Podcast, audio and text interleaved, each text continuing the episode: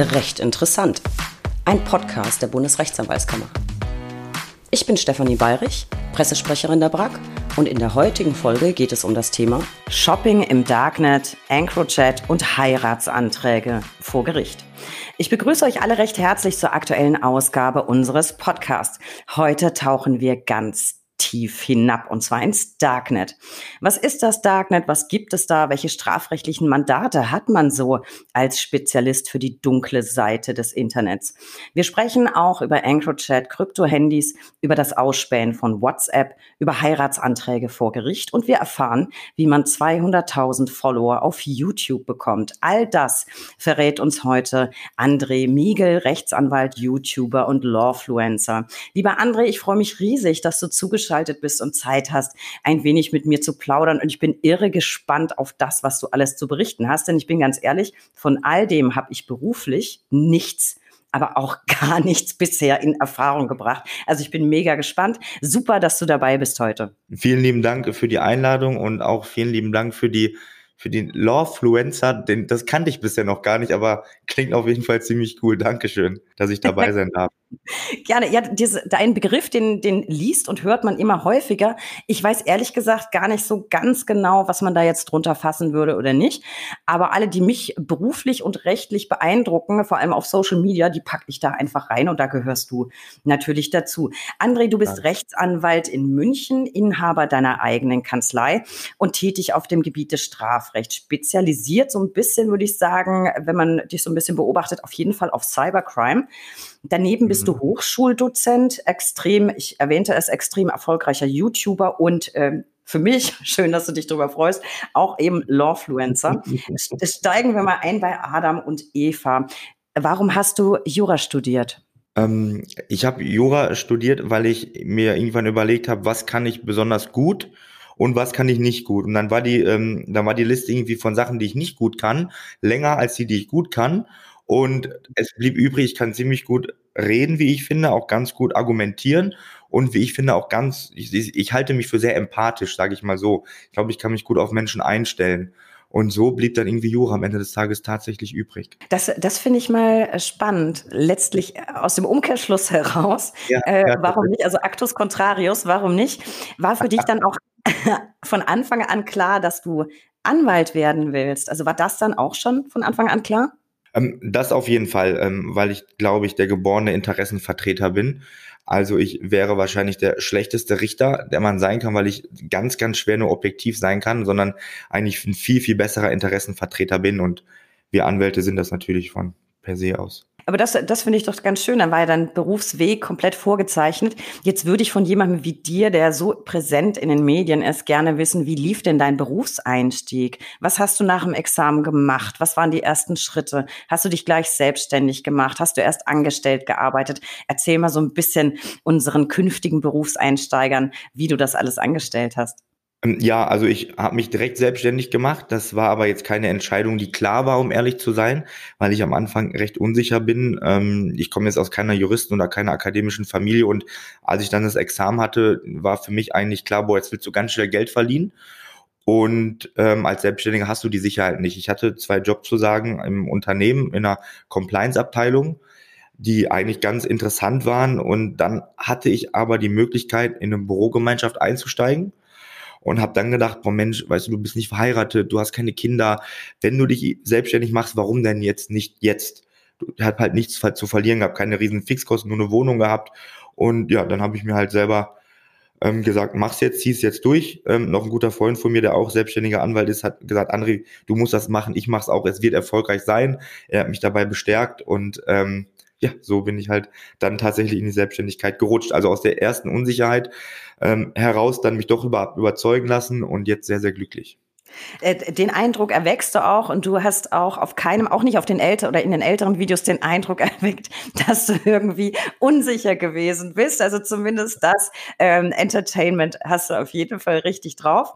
Was mich jetzt noch interessieren würde, ich habe schon ein bisschen gesagt, du machst viel Cybercrime, EncroChat.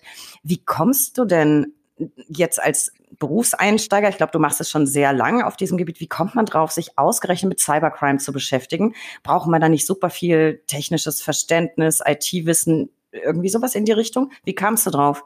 Ähm, ich kam also tatsächlich aus reinem Interesse. Mich hat das, das Darknet, ähm, als so die ersten Verfahren so losging, total interessiert.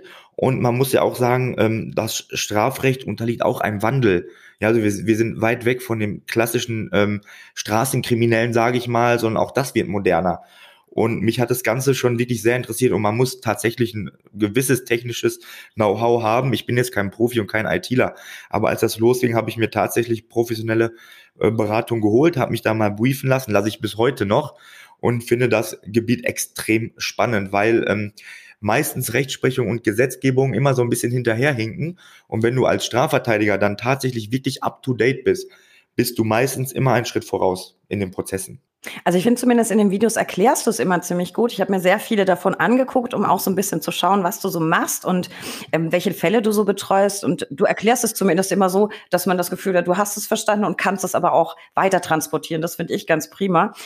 Jetzt mal für die Zuhörer, was sind denn so, Cybercrime ist so ein, so ein weit gefasster Begriff, was sind denn die meisten Cybercrime-Fälle, die du tatsächlich auf dem Tisch liegen hast?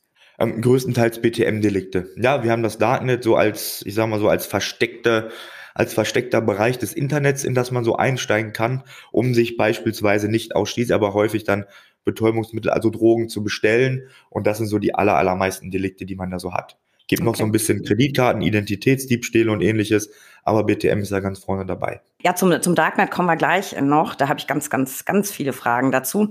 Vielleicht noch mal so zu den sonstigen Mandaten, die du so betreust, natürlich im Rahmen der Verschwiegenheitspflicht, soweit du was erzählen kannst. Mal außerhalb von Cybercrime, welche Mandate liegen bei dir am häufigsten auf dem Tisch? Ich glaube, ich habe gesehen, du machst auch sehr viel irgendwie in der Rapper-Szene. Ähm, ja, also ga, ganz oben sind bei mir aber trotzdem BTM-Delikte. ja.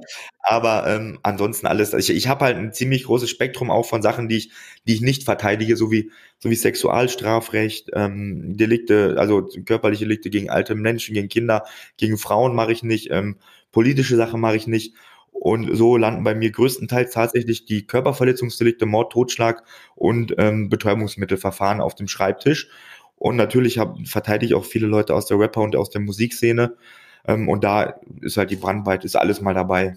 Finde ich, finde ich ganz spannend. Das hört man sehr, sehr selten von Strafverteidigern, dass bestimmte Delikte nicht übernommen werden. Also die Verteidigung hinsichtlich bestimmter Delikte. Wann hast du für dich erkannt, dass du gewisse Mandate ausgrenzen willst und warum? Hat es eher persönliche, persönliche Gründe für dich, dass du das nicht so gut wegstecken kannst oder wie kam es zu der Entscheidung? Finde ich sehr, sehr spannend. Ähm, ja, ich hatte da eine, eine, ganz interessante Diskussion mit einem Kollegen mal, der hatte mir gesagt, boah, André, weißt du, ähm, wenn dann Strafverteidigung, dann zu 100 Prozent, dann schließe ich auch nichts aus. Ähm, aber ich kann das tatsächlich nicht aus persönlicher Überzeugung. Ähm, ich, ich, es ist immer so ein bisschen komisch, glaube ich, wenn ein Strafverteidiger von Moral redet. Aber ich kann zum Beispiel so ganz sinnlose Delikte wie, ich sage ein Beispiel, wenn irgendein Typ seine Freundin zusammenschlägt, so, da, da habe ich unter gar keinen Umständen Verständnis für, niemals. Das kann ich in keinster Weise nachvollziehen. Und deswegen kann ich es auch nicht verteidigen. Das soll jetzt nicht heißen, dass ich persönlich hinter einem Mord stehe oder hinter einem Drogendelikt stehe. Aber das sind Sachen, ähm, die kann ich vertreten für mich selber. Und ähm, so, so diese Delikte, die so in die, die wo ich denke, man, dafür gibt's keinen vernünftigen Grund, unter gar keinen Umständen.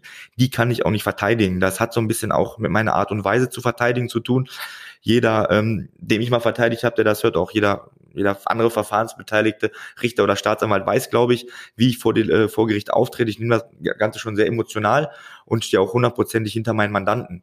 Und wenn du da den kleinsten Zweifel hast hinsichtlich des Delikts, den der da so begangen hat, dann könnte ich keinen verteidigen. Ich finde das, ich finde das ein sehr, sehr spannendes Statement, wenn man das häufig wirklich eher andersrum hört. Ich glaube, ich kann beide Seiten sehr gut verstehen und vielleicht hat es was mit der eigenen Einstellung zum Beruf zu tun. Also wenn du sagst, ich bin jemand, der sehr, sehr emotional befasst ist und ich muss das Delikt irgendwie ein Stück weit bewerten bezüglich dessen ich verteidige, glaube ich, ist das die einzige Möglichkeit, diesen Job zu machen. Ich kenne aber tatsächlich viele, viele versierte Kollegen, die einfach sagen, die Tat an sich, die bewerte ich gar nicht. Also ich gehe da völlig objektiv dran, wenn man das kann. Ich kann das nicht. Ich habe auch nicht diesen Schalter. Ähm, Finde ich eine ganz, ganz spannende Aussage. Und ich glaube, du bist der Erste, der das so, so präzise bei uns im, im Podcast ähm, zu Wort gebracht hat. Finde ich sehr, sehr schön. Was ich mit dir auch besprechen will, André, dein Online-Auftritt, habe ich mir natürlich auch zur Vorbereitung angeguckt. Ich finde, du hast eine wahnsinnig ähm, moderne Homepage, gefällt mir sehr gut. Und was man immer noch sehr selten sieht, du hast einen eigenen geschlossenen Bereich für Mandanten. Was genau verbirgt sich da? Also ist es eher eine, eine Kommunikationsplattform, so anstelle von Schriftverkehr? Und wie wird das angenommen von den Mandanten? Finden die das cool? Erzähl mal ein bisschen. Ähm, also ich habe ich hab zwei Bereiche, die vielleicht so ein bisschen hervorstechen. Ich habe einmal so einen Hörsaal und einmal so einen Mandantenbereich. Der ähm, ist aufgrund ähm, sehr umfangreicher datenschutzrechtlicher Vorgaben, die wir so haben, immer noch im Wandel, immer noch im Aufbau. Wir müssen immer wieder das Ding mal offline schalten, mal wieder online schalten und dann mal wieder schauen, dass wir da auch den Datenschutz gewährleisten für unsere Mandanten. Das ist tatsächlich eine Kommunikationsplattform. Ähm, leider Gottes ist das so, dass ich nicht immer, trotz teilweise drei Leute, die mein Telefon betreuen, nicht immer gewährleisten kann, dass ich erreichbar bin. Das tut mir extrem leid, gerade weil ich als Strafverteidiger einen Bereich verteidige, wo es nicht um Führerschein geht, sondern vielleicht um die Freiheit der Leute. Mhm. Und äh, der Kommunikationsweg ist da meistens ein bisschen einfacher, so dass man sagen kann, ich möchte jetzt beim anderen Termin haben oder ähnliches. Das können wir dann darüber viel schneller gewährleisten und auch zuverlässiger gewährleisten, als wenn der Mann dann vielleicht dreimal am Tag anruft und genau da ist dreimal das Telefon besetzt, dann ist er unzufrieden. Und ich möchte halt wirklich, dass meine Mandanten das Gefühl haben, dass sie betreut werden. Ich denke immer, wie ist ein, wie, wie sollte ein Anwalt sein, wenn ich mal einen bräuchte? Und ähm, so versuche ich tatsächlich auch die Kommunikation zu gewährleisten, weil das muss einfach ein Anwalt gewährleisten können, erreichbar zu sein. Das ist ein enormer Verwaltungsaufwand und enormer organisatorischer Aufwand, aber das, damit versuche ich mein, ähm, mein Mädels auf jeden Fall so ein bisschen, so ein bisschen Luft zum Atmen zu geben und so, dass ich darüber kommunizieren kann. Er ist mir auf jeden Fall sehr positiv aufgefallen und jetzt hast du mir quasi schon ein Stichwort geklaut, das ich mir hier auch noch notiert habe. Den virtuellen Hörsaal habe ich auch gesehen, der ist gerade ja noch im, im, im Aufbau. Finde ich ein extrem cooles, spannendes äh, Projekt. Ich packe zu deiner Seite auch mal einen Link in die Show Notes, dann kann jeder mal selber vorbeigucken. Erzähl mal, was ist da genau geplant? Also ich habe gelesen, du willst dann da immer mal wieder irgendwie eine rechtliche Konstellation oder einen Fall oder so besprechen. Für wen ist das gedacht und wer kann sich dann reinklinken? Gedacht ist eigentlich für alle. Ich persönlich finde die ähm, juristische oder rechtliche Meinungsbildung extrem wichtig, wie man an meinem Social Media Auftritt auch sieht. Und ich finde, Recht, Gesetz, Jura beschäftigt uns jeden Tag viel, viel mehr als das, was uns bewusst ist. Und ich versuche so ein bisschen mit dem Hörsaal, ähm, ich sag mal so die Meinungsbildung oder vielleicht die Meinungsverbreitung zu bündeln, so dass ich mich da einschalten kann, vielleicht andere Kollegen, vielleicht Richter, vielleicht Staatsanwälte oder auch einfach interessierte Betroffene, dass wir da mal so ein bisschen die Meinungen tatsächlich wirklich austauschen können, ohne dass sich so, so Stammtischparolen bilden. Also nimm mal das Beispiel, jeder Steuerhinterzieher ähm, oder nimm das Beispiel, was man immer hat mit Vergewaltiger und Steuerhinterzieher. Ja, du kannst lieber ein Kind vergewaltigen als 1000 Euro hinterziehen. Das sind so Fälle oder die Todesstrafe oder so. Die kann man darauf mal professionell diskutieren und dann den Leuten das auch mal präsent, ähm, ähm, auch mal transparent kommunizieren, was da möglicherweise so hintersteckt, auch aus juristisch professioneller Sicht. Ich finde, das ist ein, ein super cooles Projekt und ich freue mich schon drauf. Also ich werde regelmäßig vorbeisurfen und gucken, wie weit es ist. So, jetzt äh, super cool, muss ich auch sagen, etwas, das ich bei der Recherche gehört habe von dir und dem müssen wir jetzt auf den Grund gehen. Hast du wirklich schon mal vor Gericht einen Heiratsantrag erlebt? Und falls ja, war es deiner oder war es irgendwas, was eines einfach verfahrensrechtliche Gründe hat? Erzähl mal. Äh, äh, der hatte verfahrensrechtliche Gründe. Ähm, meiner war im geschlossenen Kreis und ist auch gut ausgegangen, so wie der Vorgericht auch. Aber natürlich, klar, ähm, da, da, war ich, da war ich junger Anwalt. Klar, natürlich bekommt man sowas mal mit. Und das ist eine Sache, wo man für alle, die es jetzt tatsächlich mal interessiert von der, von der fachlichen Thematik her, möglicherweise ja auch ein, ein Zeugnisverweigerungsrecht herbeiführen kann. Der Liebe wegen.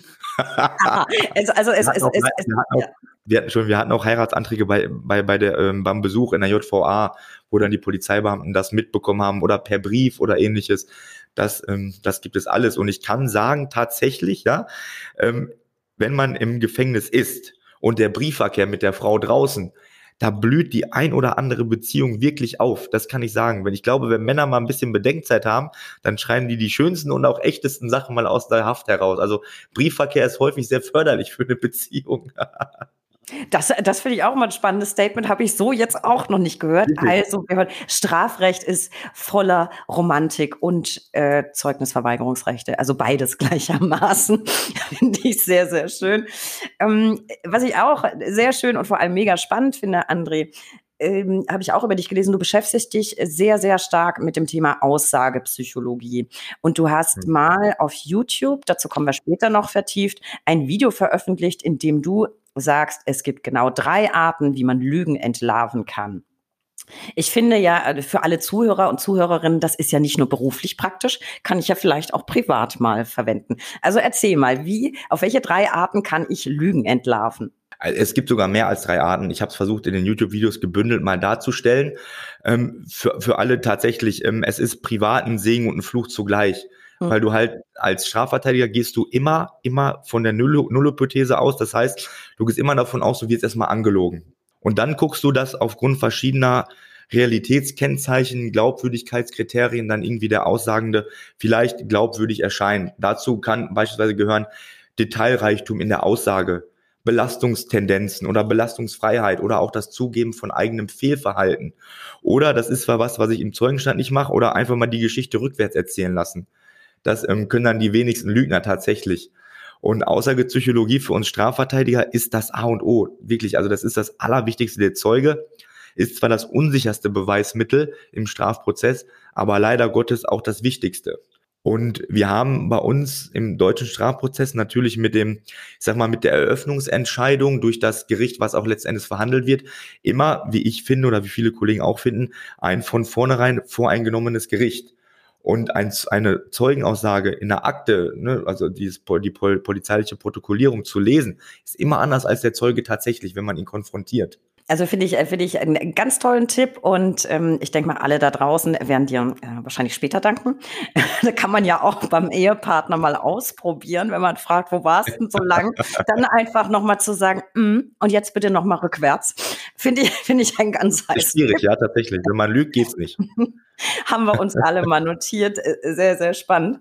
Äh, auch spannend, André, äh, nicht nur mit dem Thema Entlarven kennst du dich sehr gut aus, sondern auch, habe ich gesehen, mit, Staatstro mit dem Staatstrojaner und dem Ausspähen von WhatsApp. Da hast du ja auch ganz viel publiziert und vielleicht so in aller Kürze für alle da draußen, die jetzt viel über WhatsApp machen und große Sorge haben, dass hm, vielleicht so ihre Aktivitäten auf Tinder oder Lavu irgendwie ausspioniert werden, äh, keine Panik schieben. Wann droht denn überhaupt das Ausspionieren mit dem Staatstrojaner und wie funktioniert das? Also wie es technisch funktioniert, ähm, das weiß man natürlich nicht, logisch, klar, natürlich sagen das die Ermittlungsbehörden nicht, aber ähm, die Voraussetzungen sind natürlich relativ hoch. Du brauchst eine Katalogstraftat für eine Online-Durchsuchung, brauchst du ja sogar ähm, einen Beschluss von der Kammer, von der Strafkammer, nicht nur vom Ermittlungsrichter wie bei einer normalen TKÜ. Also so einfach funktioniert das nicht.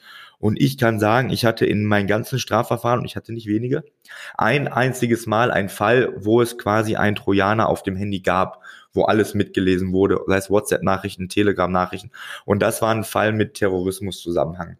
Ähm, in keinem BTM-Verfahren oder ähnliches habe ich das bisher tatsächlich erlebt. Ich habe mir auch mal erklären lassen, dass das von der technischen Umsetzung her nicht ganz einfach ist für die Behörden. Und auch wenn jetzt wir, wir mit dem Trojaner, der in aller Munde gewesen ist und der in der Theorie zumindest leicht umsetzbar ist, das in der Praxis nicht so oft gehandhabt wird aufgrund der Kapazitäten. Ist auch nur nachvollziehbar. Man muss sich mal vorstellen, wie viel Speicherplatz man braucht, um tatsächlich wirklich alles aufzuzeichnen. Ja, absolut. Also ich, ich finde, man hört auch wirklich wenig davon. Deswegen habe ich es jetzt bewusst auch so ein bisschen im flapsigen Zusammenhang dargestellt. Ich glaube, auch die Umsetzung ist relativ schwer und ich finde es auch spannend, dass man dazu wirklich wenig rausbekommt, auch in, in den Medien. Deswegen musste ich dich natürlich unbedingt darauf ansprechen, weil ich wusste, du hattest schon mal so einen Fall. Womit du dich aber auch beschäftigt hast, und das finde ich auch eine ex extrem krasse Sache, das war in den letzten Wochen mehrfach immer wieder in den Medien. Und zwar die Daten aus der Luca-App. Äh, oh, was, ja. was steckte dahinter? Also ich weiß, in, in ein paar Fällen, glaube ich, wenn ich es richtig wahrgenommen habe, war es erfolgreich. Jetzt gerade kürzlich, vor, vor ein paar Tagen, ein paar Tage vor dieser Aufzeichnung, äh, wurde in Baden-Württemberg, glaube ich, wieder der, der Versuch gemacht von der Polizei, da irgendwie der Daten abzuziehen. Also wer versucht das genau zu nutzen? Warum? Und ähm, hältst du das für rechtmäßig, André? Also ich, ich halte es tatsächlich wirklich für skandalös. Also ähm, wir tendieren halt immer wieder dahin, dass wir in eine Richtung gehen, Strafverfolgung um jeden Preis. auch unter Umgehung rechtsstaatlicher Grundsätze. Und das mit der LUCAP, wir haben, das habe ich auch in einem kurzen Statement schon mal gesagt, wir haben in der Datenschutzgrundverordnung oder auch in anderen datenschutzrechtlichen Regelungen haben wir bestimmte Voraussetzungen. Zum Beispiel muss kommuniziert sein, auf welcher Grundlage die Daten jetzt für wen wie gespeichert werden. Man hat auch ein Einsichtsrecht und das ähnliches. Und wenn wir dahin gehen, dass man sagt, okay, aber die Luca-App, und das war ja teilweise tatsächlich so, schon weit bevor das so ähm, publiziert wurde, hatte ich Verfahren im Zusammenhang mit EncroChat, wo man unter, an, unter anderem Corona, ähm, Corona-Listen verwendet hat, um Leute zu identifizieren. Ähm, das ist möglicher, das ist möglicherweise ein effektives Mittel, aber muss dann auch so transparent kommuniziert werden. Und die Gaststättenbetreiber und das ähnliche, sie sind natürlich in einer extrem Zwick Zwickmühle. Ähm, weil die sind letzten Endes die, die für Datenschutzverstöße haften müssen. Das heißt, Polizei auf der einen Seite, der Gast auf der anderen Seite, das Misstrauen. Und wenn, wenn man das mal weiterdenkt, wo führt das denn dann hin? Dann füllt keiner mehr diese App richtig aus. Wir hatten ja den Fall in Mainz, in dem die Polizei darüber Zeugen kontaktiert hat. Und wenn ich mir vorstelle, die Polizei ruft mich an und sagt, sie waren doch gestern um 18 Uhr bei, keine Ahnung was, in einem leckeren veganen Laden in München essen oder so, dann würde ich mir schon denken, oh mein Gott, was ist denn hier los? Mhm. Und äh, vor dem Hintergrund finde ich das von der Idee her effektiv für die Strafverfolgung, aber von der Umsetzung her tatsächlich sehr, sehr skandalös. Also ich glaube, jetzt in, in Baden-Württemberg hat es auch, glaube ich, nicht geklappt. Da war nur der Plan, äh, das ja, zu nutzen. Genau. Ähm, das wurde dann aber nicht, nicht umgesetzt. Jetzt hast du selber natürlich ein super wichtiges Stichwort für mich geliefert. Da brenne ich natürlich drauf, mehr zu erfahren. EncroChat und Krypto-Handys. Mhm. Ähm, gehen wir also mal in Medias Res. Äh, wenn ich dich nicht fragen kann, wen dann? Weil du bist ja echt so hier ein bisschen unser Social Media EncroChat-Experte. Ähm, mal zu Krypto-Handys. Ich habe wirklich meine Hausaufgaben gemacht, weil ich habe schon angedeutet, ich habe überhaupt keine Ahnung gehabt von dem ganzen Thema. Ich habe jetzt gelernt und gelesen, dass man bei diesen Geräten eben so GPS, Kamera, Mikrohardware so ausgebaut hat, damit die Dinger möglichst abhörsicher sind. Äh, Soweit, so gut. Was, was war jetzt genau das Problem mit den Geräten? Beziehungsweise vielleicht fangen wir damit an, wo gab's die, beziehungsweise gibt's die? Wie, wie kommt man da ran? Wer hat die genutzt und warum wurden die zum Problem? Also die ähm, Enco-Handys, die waren weltweit verbreitet, ja, oder auch die anderen Krypto-Handys, die sind weltweit unterwegs, um, um, ich sag mal, abhörsicher tatsächlich, wie du schon richtig gesagt hast, zu kommunizieren. Die gab es, die gab es überall. Die konnte man natürlich nicht bei, ähm, weiß nicht, bei Apple oder bei Saturn oder Mediamarkt erwerben, sondern die hat man dann von bestimmten Händlern bekommen. Die waren auch teurer, also 1600 Euro und dann eine Lizenz, teilweise 1000 Euro, 800 Euro für ein halbes Jahr, was man da bezahlen musste, damit sich immer wieder verlängert und man immer wieder in den, sag mal, in den Genuss einer sicheren Kommunikation kommen kann. Und zum Problem wurde es, weil man in verschiedenen oder verschiedene Strafverfolgungsbehörden, nicht nur in Deutschland, auch in Frankreich und anderen Ländern, man gesehen hat, dass häufig diese Handys von Leuten, die Straftaten begehen, genutzt wurden. Man hat die mal gefunden, man konnte nicht viel damit anfangen und dann dachte man immer, Mensch, wie kommunizieren die denn darüber? Okay, also das Krypto-Handy an sich ist ja jetzt auf jeden Fall nicht gleichbedeutend mit EncroChat. Das ist ja auch so ein wichtiges Thema. Ähm, ja. Außer dass natürlich Krypto-Handys besonders geeignet sind für, für oder geeignet gewesen sind für EncroChat. Ähm, ich habe auch von EncroChat ehrlich gesagt überhaupt keine Ahnung gehabt, außer dem, was man so ein bisschen oberflächlich in der Presse gelesen hat. Ich habe aber auch hier recherchiert und ähm, habe herausgefunden, EncroChat war mit Betonung auf war ein in Europa ansässiger Dienstleistungsanbieter, der, wie du es gesagt hast, Lösungen für Ende zu Ende verschlüsselte Instant Messenger angeboten hat. Also theoretisch eine coole Sache. Ich habe mir jetzt auch gedacht, weil du gesagt hast, ja, wurde dann oft von OK genutzt. Ich habe mir auch gedacht, ja, wofür könnte sich das anbieten? wenn man jetzt so ein bisschen Kinofan ist wie ich, fällt einem eigentlich nur ein große Wirtschaftsunternehmen, die sich wappnen ja, genau. wollen gegen Wirtschaftsspionage. Aber jetzt mal ganz, ganz ernsthaft, glaubst du, die Nutzung im Bereich der organisierten Kriminalität war überraschend? Also glaubst du, EncroChat hat das Tool reinen Gewissens auf den Markt gebracht? War das nicht irgendwie so ein bisschen absehbar? Ähm, Ob es absehbar gewesen ist, weiß ich nicht. Ich, ich unterstelle EncroChat, den EncroChat-Betreibern auf jeden Fall nicht, dass die es extra ähm, hergestellt haben, entwickelt haben für Kriminelle sondern die Frage ist natürlich auch, das hast du richtig angesprochen, nehme mal ein Beispiel, keine Ahnung, wie soll der, der krasse Ingenieur bei Ferrari jetzt den neuen krassen Formel 1 Motor seinen Kumpel, der in China sitzt, mal mitteilen, in, natürlich immer in der Angst vor Wirtschaftsspionage und die neuesten Sachen da mal so ganz normal über E-Mail kommunizieren, geht ja auch nicht. Ne? Und dass es letzten Endes genutzt wurde von, von Kriminellen, angeblich zumindest überwiegenden Teils. Man weiß auch, dass knapp 30 Prozent nicht kriminell waren von Nutzern, die es benutzt haben, die EncroChat als Beispiel, bei denen, um bei denen zu bleiben. Aber man sieht es jetzt, und wir hatten gerade das immer mit der Luca-App, der Schrei der Bürger nach Datensicherheit wird auch immer größer. In, ja, in manchen Bereichen auf jeden Fall. In, in manchen Bereichen nehme ich eher die Rufe ähm, ja, gegen den Datenschutz wahr, weil manches einfach so wahnsinnig kompliziert wird. Aber bleiben wir mal bei EncroChat. Ich habe mal nachgeschaut, was letzten Endes, als das Ganze zu Ende ging, so im Pott war. Ähm, Medienberichten zufolge hatte der Dienst zum Ende hin wohl um die 60.000 Abonnenten. Insgesamt wurden wohl über 1000 Personen festgenommen und das BKA hatte wohl angeblich 100.000 Chatverläufe geprüft Ermittlungen gegen etwa 3000 in Deutschland ansässige Nutzer geführt.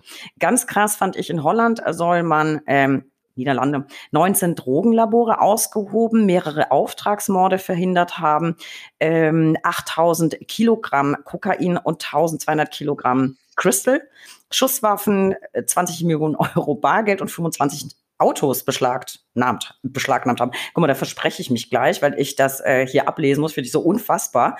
Ähm, was ich mich frage, wie, wie, wie kam es letzten Endes dazu? Also welche Behörde hat angefangen? Ich glaube, infiltriert hat ursprünglich ja Frankreich das Ganze, ne? nachdem irgendwie Europol angefangen hat äh, zu ermitteln. Aber vielleicht mal so einen ganz kurzen Abriss, damit wir folgen können. Was mhm. ist da passiert und wie hat man das Ganze letztlich ausgehoben? Könnten wir dafür nicht mal einen von der Generalstaatsanwaltschaft Frankfurt am Main hier in den Talk holen? Ja, da, vielleicht kriegen wir da mehr Antworten. Also tatsächlich die technische Umsetzung die ist ein Geheimnis nach wie vor. Und ähm, die, ich weiß gar nicht, ob ich mich jetzt noch traue, dir hier ein realistisches Abbild zu machen, weil es kann sein, dass sich heute wieder irgendwas getan oder wir morgen oder wenn das, wenn der Podcast hier rauskommt, dass wir dann wieder neue Informationen haben und sich das überholt hat. Also was man weiß, ist tatsächlich, weil wir kriegen halt nur so ganz schwer Informationen. Mhm. Ne? Ähm, es gab es gab Kommunikation Deutschland, Frankreich, andere EU-Staaten ähm, indem man mal darüber gesprochen hat, dass hier die EncroChat-Handys von Kriminellen benutzt werden. Man muss da irgendwie rankommen. Frankreich hat es wohl letzten Endes tatsächlich umgesetzt. Wie die das technisch umgesetzt haben, weiß man nicht. Es gibt Beschlüsse von französischen Richtern, die es wohl genehmigt haben und auch diese sind teilweise wohl formell fehlerhaft gewesen und die deutschen Behörden haben dann von dort aus diese Daten bekommen. Also Deutschland hat es nicht selber, hat nicht selber die Daten unmittelbar gekriegt von, von dem technischen Abhör- oder ähm, Infiltrationsvorgang, sondern hat sie von Frankreich, von den französischen Behörden übermittelt bekommen. Also auf jeden Fall ein bisschen, bisschen verworren auch in der Berichterstattung. Ich meine jetzt gar nicht von dir, sondern auch in den Medien. Man weiß immer nicht so ganz genau und so richtig offen geht Frankreich damit ja auch nicht um, finde ich, was, wie, wo genau gelaufen ist, zumindest unserer Presse gegenüber, also immer alles so ein bisschen je ne sais pas. Ähm, vielleicht können wir einfach darüber sprechen, das ging nämlich durch die Medien. Und glaube, das war auch so ein bisschen Dorn im Auge von den Ermittlungsbehörden egal in welchem Land, die Wipe-Funktion. Das war ein zentrales Feature, glaube ich, von, von EncroChat. Und zumindest dagegen sollte eben auch diese Malware eingesetzt werden. Ne? Äh, hattest du mal einen Fall, in, in dem es jemandem gelungen ist, diese Wipe-Funktion noch zu nutzen? Ähm, also die ähm, vielleicht das das kann man glaube ich tatsächlich sicher einmal ähm, kommunizieren. April, Mai, Juni wurden die Daten ja übermittelt. Und EncroChat war ja auch relativ schnell dabei und hat dann kommuniziert, pass mal auf, wir wurden gehackt. Aber ähm, tatsächlich im, im Moment, als die Behörden, im Moment, als die Behörden das dann ausgewertet haben, da wurde es live mitgelesen. Da ähm, hat niemand irgendwie diese, die Daten ähm, noch beseitigen können oder ähnliches, sondern das war, und da zitiere ich immer so gerne, was auch die Polizei, ich glaube, das war der erste EncroChat-Bericht, es war, als wenn wir live bei den Kriminellen am Tisch sitzen würden. So hat das die Polizei damals mal kommuniziert. Und ähm, so war es dann tatsächlich auch. Es, es wurde ja live, die konnten ja live unmittelbar mitlesen. Ja, ich glaube, da war es dann tatsächlich zu spät und für alle Zuhörer, die es vielleicht nicht wissen, also ich habe das auch nur gelesen. Ich besitze ja natürlich kein ähm, Krypto-Handy und auch EncroChat nicht. Ähm, aber die Wipe-Funktion hatte irgendwie äh, für manche jetzt eben den Charme, äh, dass man quasi übers Handy wischen konnte und dann musste man nur noch einen kurzen Code eingeben und damit war das ganze Gerät zurückgesetzt. Und wenn man mal irgendwie ein altes äh, Handy verkaufen wollte, weil man sich ein neues gekauft hat, weiß man, das dauert normalerweise eben so ein bisschen länger. André, das zentrale Problem für euch Strafverteidiger ist jetzt ja vermutlich ein ganz anderes. Also nicht so konnte noch gelöscht werden oder nicht, sondern Beweisverwertungsverbot, ja oder nein. Und so wie ich es verfolgt habe, haben die Gerichte zum Teil ganz unterschiedlich ähm, ja entschieden. Also ich glaube Hamburg, Bremen, Rostock wurden Beweisverwertungsverbote abgelehnt. Landgericht Berlin hat jetzt eins bejaht. Entscheidung wurde aber gleich wieder gekippt vom Kammergericht, glaube ich, wenn ich es richtig verfolgt habe. Also euer, euer häufigstes Problem ist das Beweisverwertungsverbot. Wie gehst du jetzt damit um, gerade wenn die Gerichte so unterschiedlich ähm, entscheiden? Was unternimmst du? Ähm, also unterschiedlich entscheiden ähm, ist, ist nicht so, so ganz präzise. Wir haben nur das Landgericht Berlin gehabt, die gesagt haben, das ist unverwertbar ähm, was auch völlig richtig ist in einer sehr ausführlichen Entscheidung. Die anderen Gerichte oder die allermeisten anderen Gerichte sagen, es ist verwertbar unter ähm, Hinzuziehung verschiedener Argumentationsgrundlagen. Wir haben ja mittlerweile nicht nur das ähm, OLG Bremen, Hamburg ähm, und ähm, Rostock, wir haben Schleswig, wir haben Düsseldorf, wir haben eigentlich fast jedes OLG Karlsruhe. Ganz interessant, das war der, glaube ich, der 11. oder der 10.11. Da hat das Oberlandesgericht Karlsruhe gesagt, das erste Mal bei der Beweiserhebung also quasi das Erlangen der Daten, da gab es rechtliche Fehler. Da haben die deutschen Behörden wohl etwas nicht richtig gemacht, aber und jetzt für alle, die sich ein bisschen damit beschäftigen, mit dem Strafrecht und Strafprozessrecht, die Abwägungslehre, also unter Abwägung, sag mal, Rechtsverstoß und das, was wir letzten Endes bekommen haben, da sind die Straftaten, die wir aufklären konnten, zu gewichtig, als dass man sagt, das ist unverwertbar. Und wir Strafverteidiger sind halt derzeit extrem bemüht daran, vor den Gerichten Sachverhaltsaufklärung zu betreiben. Also wir wollen immer noch die französischen Richter haben, wir wollen die französischen Ermittler haben, wir wollen immer noch die Leute haben, die in Frankreich quasi, ich sag mal, den, den Stein ins Rollen gebracht haben, was die technische Umsetzung auch angeht. Und die bekommen wir nicht. Wir bekommen ja nicht mal die deutsche Ursprungsakte. Bei der Generalstaatsanwaltschaft Frankfurt am Main wurde eine, ein UJS-Verfahren, also ein Strafverfahren gegen Unbekannt, eingeleitet mit einem sehr ausführlichen Einleitungsvermerk, wie uns die BKA-Beamten gesagt haben. Und wir bekommen ja nicht mal diese Akte bisher. Das heißt, wir sind immer noch bemüht herauszufinden, was ist wirklich abgelaufen und inwieweit war der, der Rechtsverstoß bei der Erlangung dieser Beweismittel von den deutschen Behörden vorsätzlich, anstatt nur fahrlässig. Ah, das klingt aber hochkompliziert, weil du kannst ja eben dann nicht nur äh, quasi die deutsche Seite, wie du sagtest, eben betrachten, sondern du musst ja noch einen Schritt weiter gehen. Ja, und ja klar. Tatsächlich die, aber wo, wo kannst du denn ansetzen, um die Infos aus Frankreich zu bekommen? Und bei mir ist das schon so lange her. Ist das dann Fruit of the Poisonous Tree? Ja, das wird ja in Deutschland eh nicht angewendet. Nein, ja, aber das hatte ich du kannst ja machen, was du sehr, sehr, sehr präsent. Ich habe das geliebt, dieses Bild äh, von der verbotenen Frucht. Ähm, aber wie, wie funktioniert das dann im Zusammenspiel mit, mit, mit Frankreich? Kommst du an irgendwas ran? Nee, nur ganz schwer. Also es, es gibt Mitschriften, die wir teilweise ja auch auf Umwege bekommen haben, wir Strafverteidiger. Ähm, wir sind halt immer noch der Überzeugung, Deutschland wusste von Anfang an, was abgeht. Deutschland wusste, was passiert. Und Deutschland hat sich gedacht, pass mal auf, wir lassen Frankreich mal machen. Und dann nachher lassen wir es irgendwie uns gerichtsverwertbar über eine EEA, also eine europäische Ermittlungsanordnung, äh, mundgerecht servieren und werten es nur noch aus. So, aber wenn man jetzt beispielsweise nachweisen kann, Deutschland hat das mit initiiert, wollte das alles auch, dass das über Frankreich läuft, dann haben wir hier möglicherweise einen vorsätzlichen, äh, vorsätzlichen Verstoß im Rahmen der Beweiserhebung. Und das versuchen wir aufzuklären. Die französischen Ermittler, die französischen ähm, Richter, die, also zumindest die Richter und die daran mitgewirkten Juristen, die sehen wir ja teilweise in den Beschlüssen. Und den Rest bekommen wir dann über Mitschriften, über französische Kollegen. Also wir sind ja da auch international vernetzt mit englischen Kollegen, mit holländischen Kollegen. Versuchen wir da unseren Informationsstand immer wieder kontinuierlich auszubauen.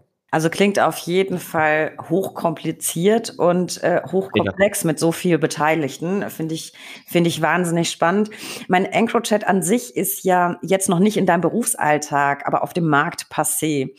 Äh, glaubst du, damit hat sich ganz langfristig, wenn ihr diese Fälle abgearbeitet habt, äh, das Thema erledigt, weil ich habe äh, zumindest online festgestellt, es sind ja recht schnell Nachfolger auf den Plan getreten. Zum Beispiel die Firma Omerta, die hat äh, sogar ganz krass geworben, finde ich ehrlich gesagt. Also es war wohl ein, ein offizieller Werbeslogan der da in etwa lautete, bist du gerade knapp dem jüngsten Massensterben entkommen? Feier das mit zehn Prozent Rabatt, komm zur Omerta-Familie und kommuniziere ungestraft.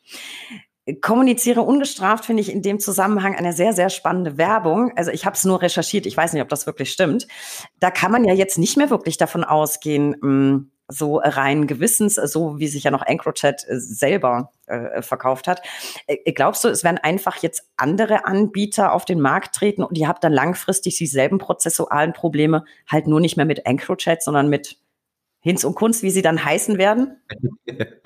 Also natürlich wird es Nachfolger geben, gar keine Frage. Es gibt ja auch, EncroChat war, war ein Anbieter. Es gibt Sky-Handys, es gibt Anom-Handys, es gibt teilweise andere verkryptete und vermeintlich sichere Apps, die man zur Kommunikation nutzen konnte. Also natürlich ist der Markt da nach wie vor sehr, sehr groß. Das Vertrauen der Bürger oder auch deliktischer Nutzer natürlich getrübt, seitdem mittlerweile so ungefähr alles tatsächlich gehackt werden konnte. Aber ich bin mir ziemlich sicher, dass neue Wege der sicheren Kommunikation entwickelt werden würden.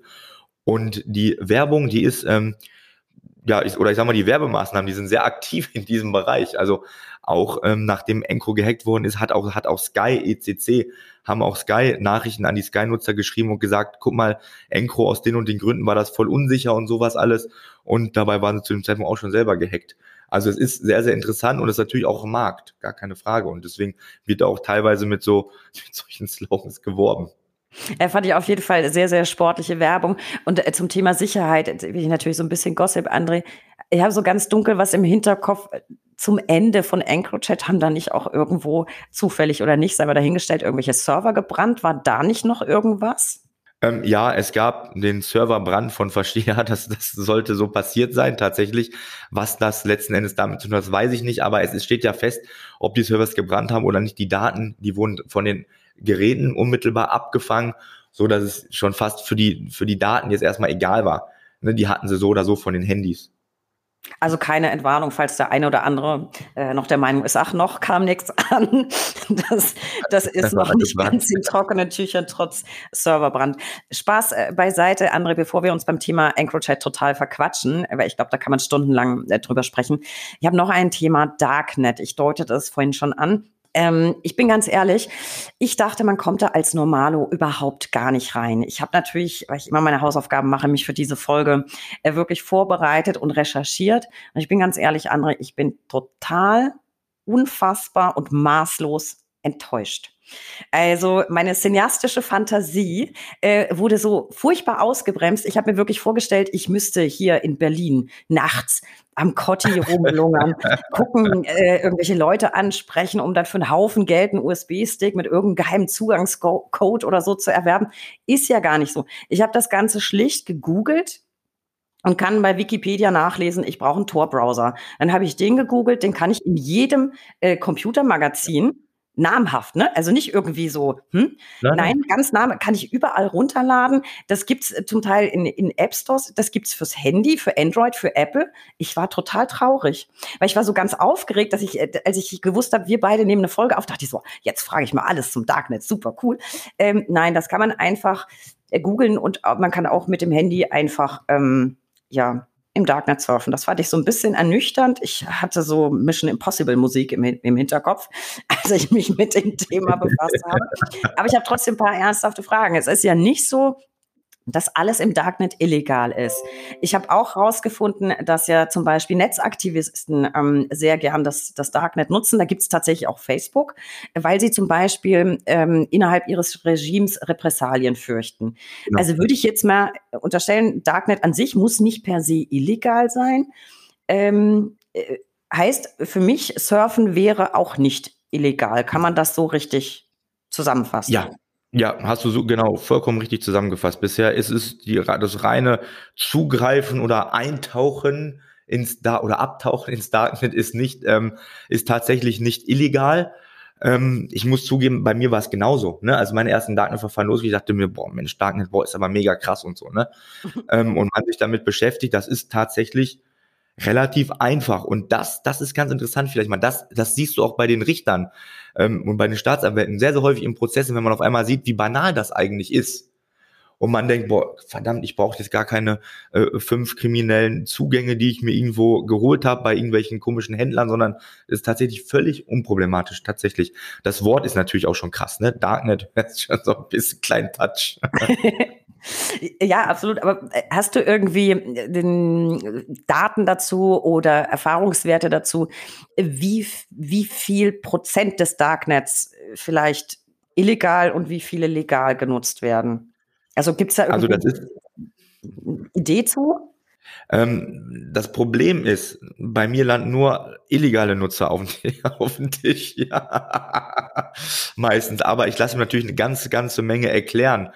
Und ähm, tatsächlich ist das sehr, sehr häufig von Aktivisten und von anderen ähm, Leuten, wo das Regime eine sehr, sehr krasse Kontrolle hat, man einen krassen Geheimdienst hat und ähnliches, die das dann tatsächlich für, ähm, für bestimmte Zwecke nutzen, die überhaupt nichts, vielleicht nach Ansicht der, des jeweiligen Regimes kriminell sind, aber nach dem, äh, nach dem Strafgesetzbuch eher nicht. Aber bei mir landen tatsächlich natürlich nur deliktische Nutzer auf dem Tisch und ich würde mal sagen, wenn ich mir mal anschaue, wie viele und wie umfangreich das Darknet ist und ich das mal gegenüberstelle mit Verfahren, die ich habe oder auch Kollegen habe, ist der größte Teil wahrscheinlich nicht kriminell. Das, das, das finde ich ja ganz spannend. Also ich bin ganz ehrlich, ich habe mir, obwohl ich jetzt weiß, wie es geht, natürlich den Tor-Browser nicht runtergeladen, weil ich irgendwie trotz allem irgendwie Berührungsängste habe. Äh, ich weiß gar nicht, ich will das alles gar nicht vielleicht so genau wissen. Ich wüsste aber jetzt, äh, wie es geht. Ich wüsste auch, wie man das Hidden Wiki findet und was es alles so gibt. Ähm, ich habe mich aber darauf beschränkt, Reportagen zu gucken oder YouTube-Videos. Da kann man sich ja auch alles mal angucken. Ich habe also gelernt, es gibt Renter Hacker. Da kann ich jetzt Facebook- oder Instagram-Accounts hacken lassen. 100 Accounts für so und so viel Euro. Euro. Ähm, ich habe gelernt, ein Auftragsmord kostet irgendwie ab 45.000 US-Dollar. Ich kann Falschgeld bestellen, klar, ich kann Drogen bestellen.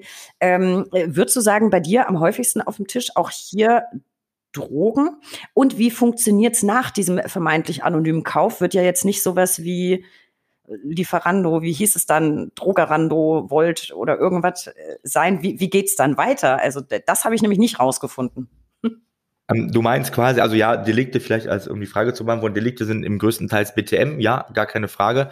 Ähm, ab und zu noch Waffen, die man so kaufen kann und ähm, gefälschte Ausweise auch noch ab und zu mal, aber zum größten Teil sind es tatsächlich BTM-Delikte und ähm, ja, teilweise werden die Sachen dann bezahlt über ähm, Bitcoins oder Kryptowährung und dann auch sehr, sehr häufig nach Hause geliefert, ja, oder auch an äh, Paketboxen.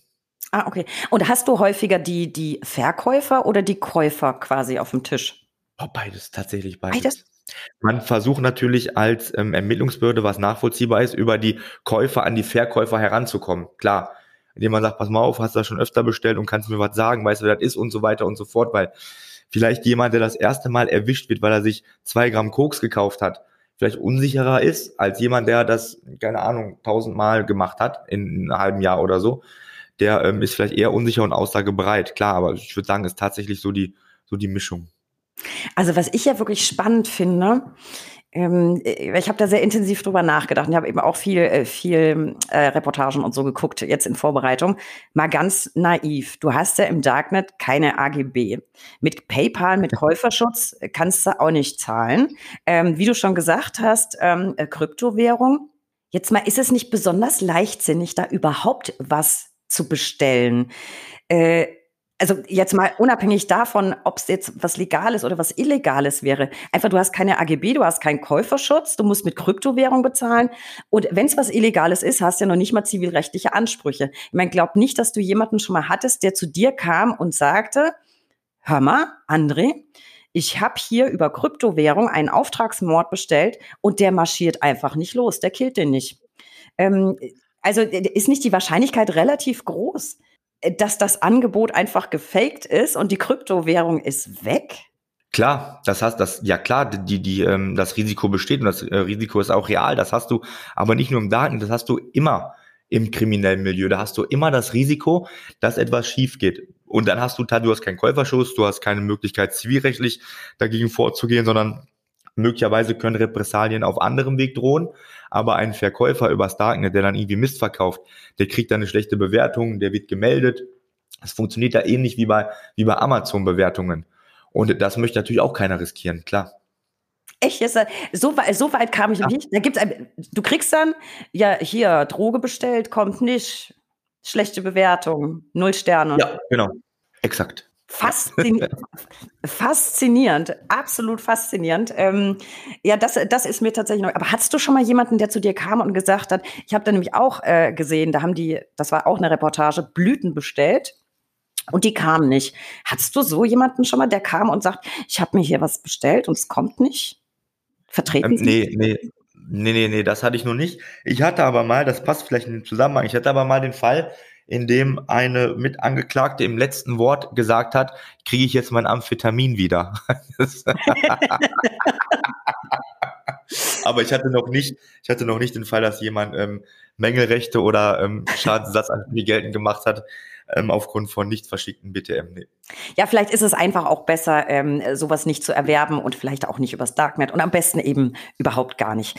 Ähm, so, und äh, ich weiß, aber das führt jetzt vielleicht zu weit, aber vielleicht hast du zwei, drei Sätze dazu. Man sagt ja immer, Darknet ähm, ist eben zu legalen Zwecken, zu illegalen Zwecken, weil es einfach absolut anonym ist. Ähm, wie ich aber jetzt gelesen habe, es gibt da auch Möglichkeiten, Knotenpunkte zu überwachen und dann letztlich die Kommunikation auszulesen. Ist das der Weg, wie dann einige Mandate bei dir landen? Weil das wäre jetzt die Frage von mir. Ist das dann, weil sie im Darknet irgendwas erwerben und dann über, über Handys kommunizieren? Oder ist tatsächlich auch das, das Darknet überwachbar, wenn man weiß, wie, wenn man das Einfallstor-Knotenpunkt hat? Also die meisten tatsächlich, also es gibt andere Überwachungsmöglichkeiten wie TKÜs oder ähnliches, indem man dann schnell darauf kommt, dass die Person vielleicht gerade ähm, Sachen illegal übers Darknet verkauft. Man hat die Möglichkeit von Testkäufen, die werden sehr, sehr oft gemacht von der Polizei. Also ist man bei Anbieter XY dann ein Gramm XY Droge kauft. Und dann hat man, da muss man natürlich noch diese Person identifizieren. Dann kann man vielleicht den Geldfluss versuchen nachzuvollziehen. Ähm, man kann Fingerabdrücke nehmen von den, ähm, von den Paketen, wenn man nicht mit Handschuhen gearbeitet hat oder ähnliches. Kann es natürlich sein, dass man da dann feststellt, okay, die Person hat das möglicherweise verpackt, da ist ein Fingerabdruck drauf und so können wir den, den dann identifizieren. Also Testkäufe regelmäßig auch über TKÜs, wo man sagt, pass mal auf, der hat so und so viel bestellt und natürlich auch sehr, sehr häufig im Rahmen von den Versendungen. Ne? Also es ist natürlich auffällig, da muss man sagen, da werden auch die, die Postmitarbeiter mittlerweile auch gebrieft und angehalten, wenn da jemand kommt, dreimal die Woche und für 800 Euro Versendungen nach ganz Deutschland abschickt, kleine Briefe, dann ist das schon möglicherweise deliktischer Natur. Und da, da, darüber werden auch sehr, sehr viele dann gefasst. Tatsächlich über so, ja, na gut. Ähm, das fände ich jetzt auch relativ auffällig. Da würde man vielleicht auch einfach mal nachfragen. André, genug Ankro, genug Darknet, auch wenn ich da stundenlang mit dir weiterquatschen äh, könnte.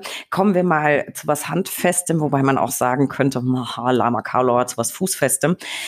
Äh, wenn man gerne Serien schaut, so wie ich, also Krimi, Knastserien, Thriller, was auch immer, ähm, geht es früher oder später häufig um das Thema Fußfessel. Und ich weiß, du hast dazu auch eine ganz konkrete Meinung. Man hört das in Deutschland wirklich, wirklich selten. Gibt's das bei uns so selten oder hört man einfach nur nie was davon? Und wäre nicht die Fußfessel eine total preisgünstige Alternative zur U-Haft? Also hattest du schon mal einen Mandanten mit, mit Fußfessel? Ich habe tausend Fragen dazu. Ähm, ja, ich hatte noch keinen Mandanten mit einer Fußfessel. Die Fußfessel ist definitiv, die kostet, ich habe ich hab dazu auch mal ein Video gemacht, ich glaube knapp 35 Euro pro Tag, im Gegensatz zu einem U-Haft-Häftling, der knapp 200 Euro pro Tag kostet.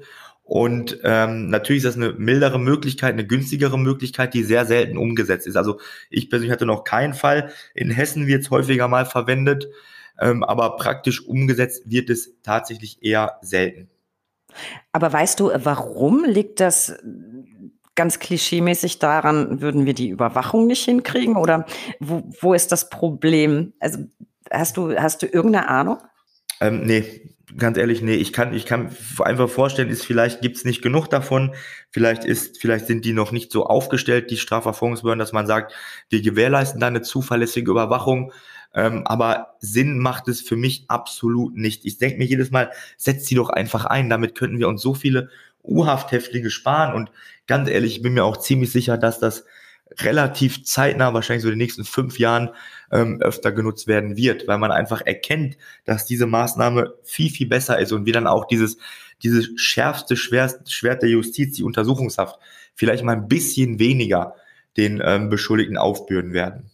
Also ich bin ganz ehrlich, ich kenne es auch nur aus Filmen und aus dem Kino, obwohl ich wirklich viele Strafverteidiger in meinem Bekanntenkreis habe. Also habe jetzt auch noch nie eine Geschichte zu Fußfessel gehört, nee. was ich ganz spannend finde. Du hast auch mal gesagt, Fluchtgefahr besteht in den meisten Fällen überhaupt nicht. Ich war aber tatsächlich gerade in der JVA Moabit, äh, Folge 52, Brack in Urhaft. Und da haben wir eben über den häufigsten Haftgrund gesprochen. Und das ist de facto die Fluchtgefahr. Wie, wie kommst du zu dieser Diskrepanz, dass du sagst, also meiner Erfahrung nach besteht meistens keine Fluchtgefahr, sie wird aber denn so häufig angeordnet? Ja, also ähm, ich glaube, wenn ein Gericht Fluchtgefahr annimmt, ist das häufig, dass man sagt, man will denjenigen jetzt auch sanktionieren für das, was er getan hat. Denn in der Tat, ähm, Fluchtgefahr bedeutet, oder Fluchtgefahr ist immer so eine Hypothese und man unterstellt dem Mandanten damit, dass er sich für Strafe XY quasi sein ganzes Leben in Anonymität ähm, auferlegen würde. Und das passiert einfach in der Praxis nicht. Also da muss man das mal ganz ehrlich sein. Ich habe, nehmen wir mal den Mandanten mit dem mit dem äh, äh EncroChat, der ähm, äh, bei dem das Landgericht Berlin gesagt ist unverwertbar. Der war in Freiheit und er wusste um das Risiko, dass das Kammergericht sagt, wir kassieren das, wir sagen, es ist doch verwertbar. So, er wusste aus im Rahmen der bisherigen Ermittlungen, möglicherweise bekommt er eine Strafe von sieben Jahren, sechs Jahren, fünf Jahren, acht Jahren, keine Ahnung wie viel. Und er hat nicht mal daran gedacht zu fliehen. Und das sagen mir auch alle Mandanten, die sagen mir, André, wo soll ich denn hin? Ich habe Familie, soll ich mich irgendwo absetzen? Ich brauche eine Krankenversicherung, ich brauche eine Wohnung, ich brauche meinetwegen Sozialhilfe oder Arbeitslosengeld. Ich, äh, wie soll ich meine Tochter sehen? Meine Tochter muss ja auch zum Arzt, mein Kind ist krank. Das alles, wenn man flieht, geht weg, geht verloren. Das hat man dann einfach nicht mehr und dass Fluchtgefahr immer wieder so angenommen wird, obwohl der Gesetzgeber, und da muss man mal sagen, das Gesetz ist richtig an der Stelle. Das Gesetz ist nicht falsch. Es steht drin, man braucht bestimmte Umstände. So steht, so steht in meinem Gesetz. Und die Rechtsprechung sagt, diese bestimmten Umsätze, für die muss, für die müssen Beweise vorliegen. Und immer dieses ständige, diese ständigen Hypothesen, ja, wahrscheinlich wird der fliehen, es steht zu erwarten, dass der untertaucht. Es gibt Haftbefehle, in denen steht, die Fluchtgefahr liegt vor, weil zu erwarten ist, dass der Beschuldigte flieht. Ähm, es ist, wird so häufig angenommen, das ist, und wie viele fliehen? 1,3 Prozent. Da gab es 2017 gab es mal eine Auswertung, nicht mal zwei Prozent fliehen. Und wir haben nun mal mit über 90 Prozent der Fälle haben wir Fluchtgefahr. Aber und das nicht. Das, also das Argument, also die Begründung finde ich ja, ich will jetzt nicht sagen putzig, aber Fluchtgefahr liegt vor, weil anzunehmen ist, dass er flieht. Ja, auch, auch das hast du. Und wirklich, wirklich, die U-Haft mutiert in Deutschland immer mehr zur Sanktion oder zur Erzwingung eines Geständnisses. Und ähm, man merkt jetzt, glaube ich, gerade wieder, da, da, das ist das Thema, was mich am allermeisten beschäftigt. Denn natürlich steigt die Aussagebereitschaft und natürlich wirst du festgenommen von der Polizei und man sagt, pass mal auf, wenn du aussagst, kriegst du zwei Jahre weniger oder du kommst aus der Haft raus. Das sind, äh, das sind Dinge, die gehen einfach nicht.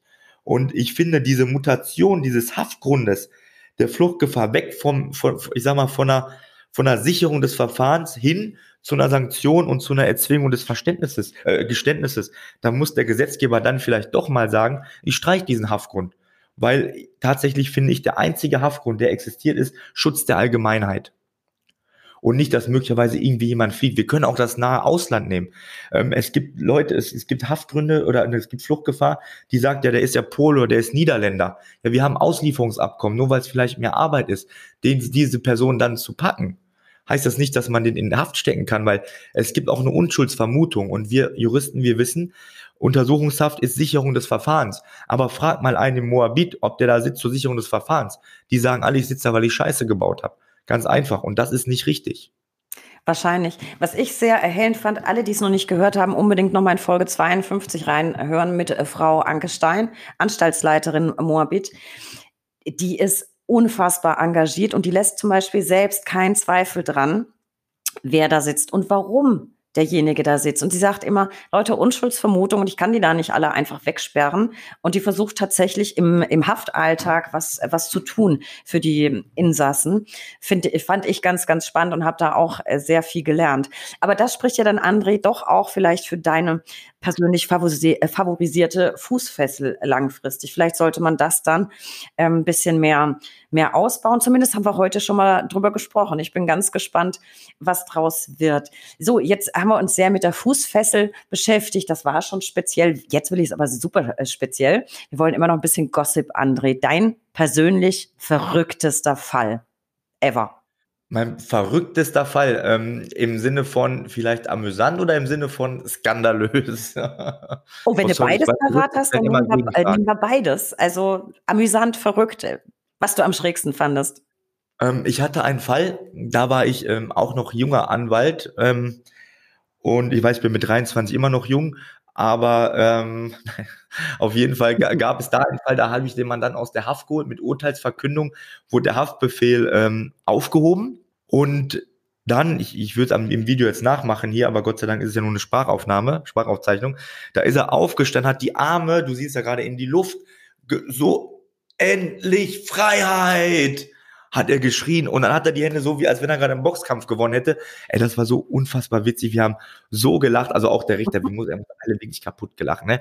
Also dann geschrien hat, endlich Freiheit, das war, das, das war schon Wahnsinn. Also das war, das war ein sehr, sehr witziger Fall. Ähm, ich hatte auch, ich hatte auch Fälle als Verteidiger, die gehen ja auch emotional nahe, so wie ich hatte ein Mordverfahren, wo mein Mann dann freigesprochen wurde, wo die Familie bisher immer noch keinen, äh, keinen Täter quasi hat für die äh, Mutter, die da umgebracht worden ist. Also das sind natürlich immer Fälle, die einen mitnehmen, aber dieser Schrei mit Freiheit, der war natürlich so eins der, eins der Highlights, klar. War das zugleich auch dein, dein schönster Mandantenmoment? Gibt es irgendwas, was du so, einen Moment, den du ganz besonders ins Herz geschlossen hast, der dich auf ewig begleiten wird? Ähm, fast immer, wenn ich eine Familie, oder nicht wenn ich, sondern fast immer, wenn wir es schaffen, dass eine Familie wieder zusammen ist. Ähm, ganz, ganz, ganz krass war natürlich der Fall von der Rapperin Schwester Eva, als die wieder ähm, mit ihrer Tochter zusammen sein konnte. Eva wurde ja zur Nachstrafe verurteilt, musste sich dann im geschlossenen Vollzug stellen, ähm, ohne Tochter. Die ähm, ganzen Mutter-Kind-Anstalten, die hatten so ein bisschen Angst vor dem medialen Druck, wenn sie dort ist.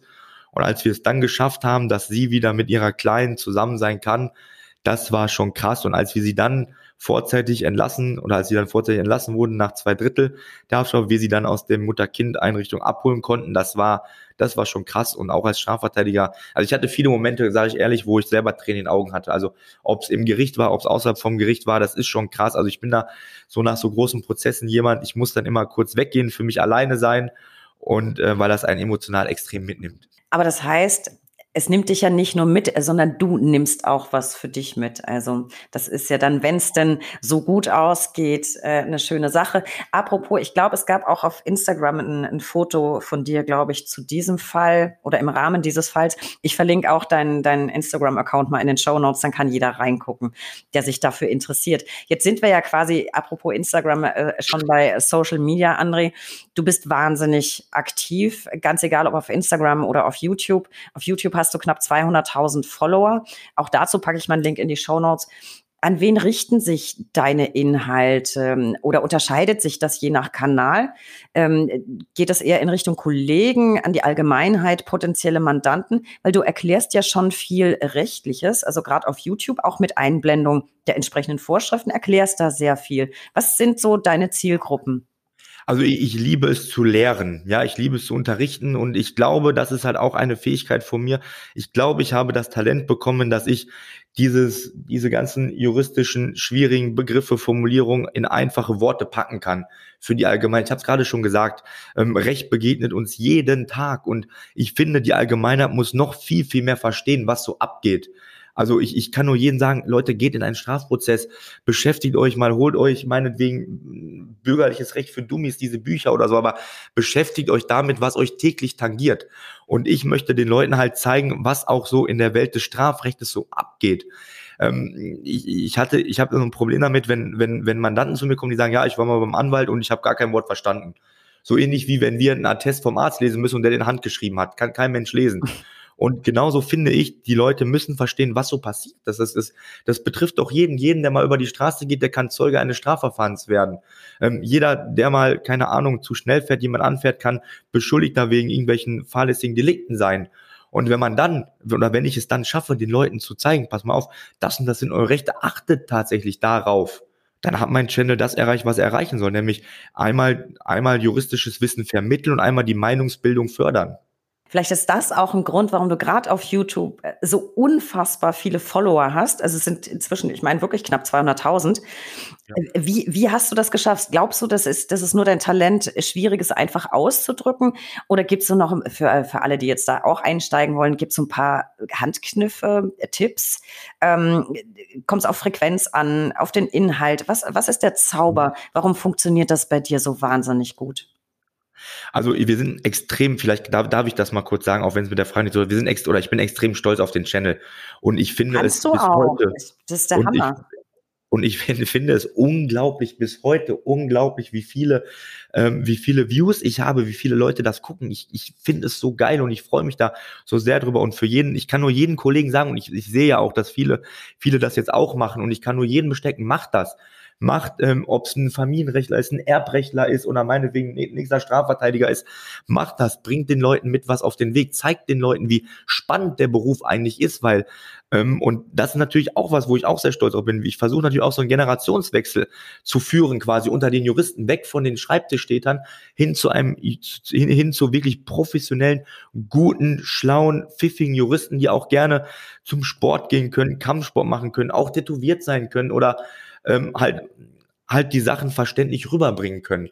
Ähm, wie das passiert ist, boah, ganz ehrlich, ich glaube, wir haben einfach einen guten Zeitpunkt erwischt und haben Kontinuität gezeigt. Ne? Das war halt auch, ähm, ich habe ja mein allererstes Video damals mit dem äh, sehr, sehr guten Freund von mir, Leroy, gemacht, ähm, was der dann auch schon mal, da haben, hatten wir einen super Start und dann ging es halt tatsächlich los und dann habe ich halt auch auf die Community gehört. Wir haben da extrem viel Zeit rein investiert, wirklich. Also haben gucken, was was wollen die Leute hören, was wollen die Leute wissen, was wollen die Leute sehen und ähm, so hat sich das dann aufgebaut. Es gibt ja noch, noch einen Channel von, äh, von äh, WBS Law, also Wilde Bolke Solmecke, der auch einen richtig geilen Channel macht. Ich habe den persönlich noch nie kennengelernt, aber der macht das seit so langer Zeit und du wirst als, halt als Anwalt, am Anfang wurdest du auch belächelt dafür.